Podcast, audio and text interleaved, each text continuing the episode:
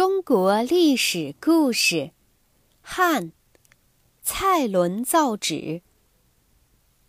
王充在写《论衡》的时候呢，虽然已经有了粗糙的麻纸，但是还不适于写字。他的书呢是写在竹木简上的。王充去世以后不久呢，蔡伦改进了造纸术，造出了适宜写字的纸。从此以后啊。纸墨笔砚就成为中国人写字的主要文具和用具了，合称为文房四宝。文房四宝不是同一个时候发明的，它们的出现有早有晚。笔和砚出现的早，墨和纸出现的晚。按出现的顺序排列，应该是笔、砚、墨、纸。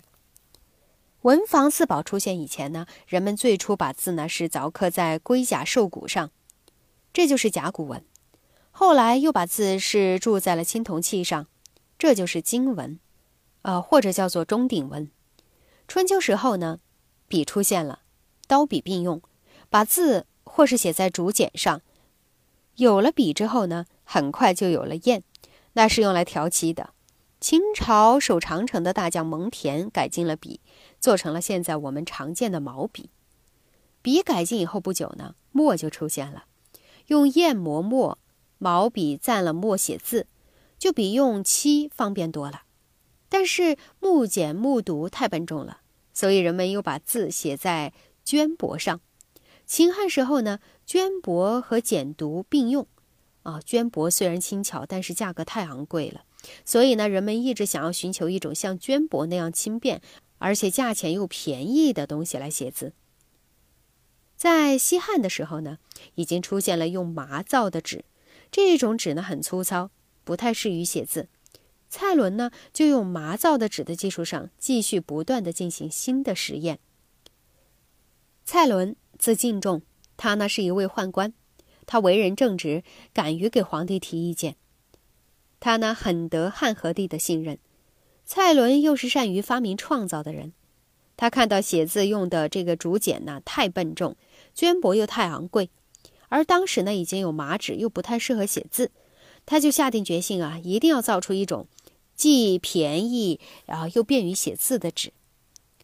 蔡伦呢先是仔细研究了前人造纸的经验，知道了这个制造麻纸的这个原理，就是把麻的这个纤维捣烂，然后呢压成薄片儿，因为工艺很简单。造出来的纸呢很粗糙，蔡伦就想，如果把工艺搞得精细一些，造出来的纸也许就会细腻，而且便于写字了。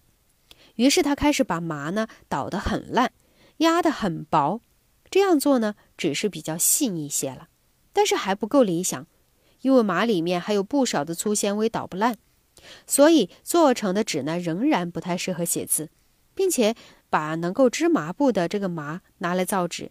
成本也高。蔡伦就进一步想啊，麻能够造纸，因为它有纤维。那么破布、破渔网，还有树皮、麻头这些不值钱的东西，也含有纤维，是不是也可以用来造纸呢？于是他又动手去做实验了。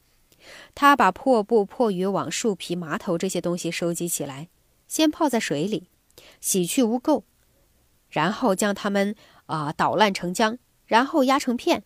做成了纸，这样用不值钱的东西做原材料，造纸成了，成本降低了。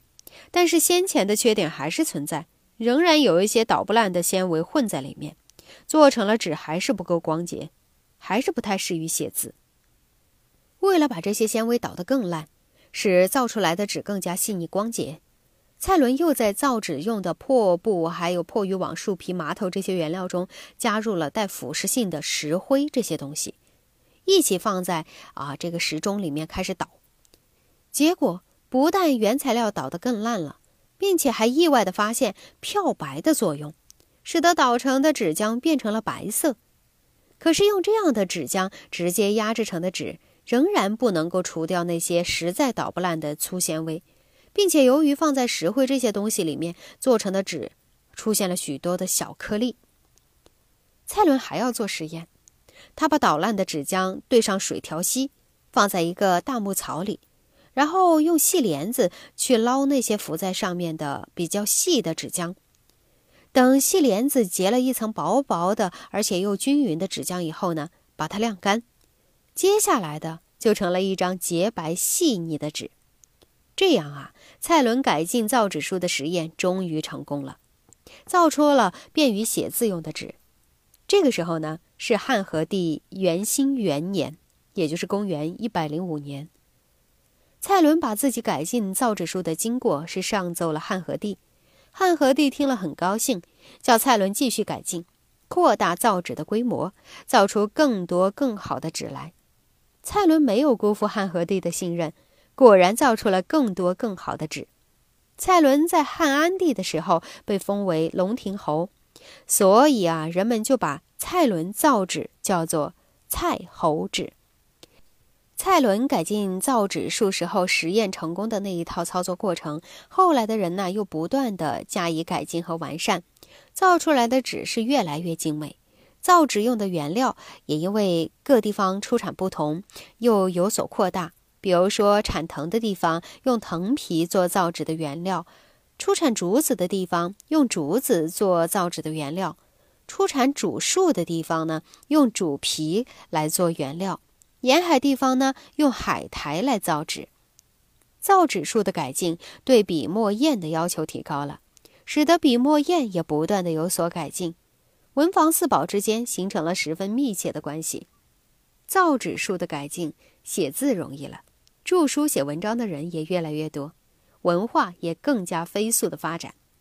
造纸术的改进啊，对于中国的书法艺术和绘画艺术也产生了极大的促进作用。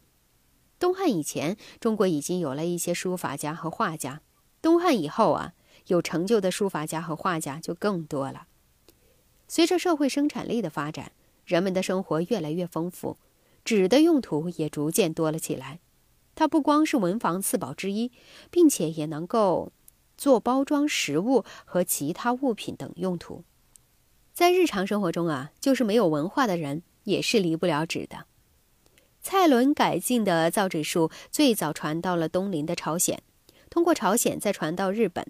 大约在唐朝的时候，造纸术通过西域传往了欧洲。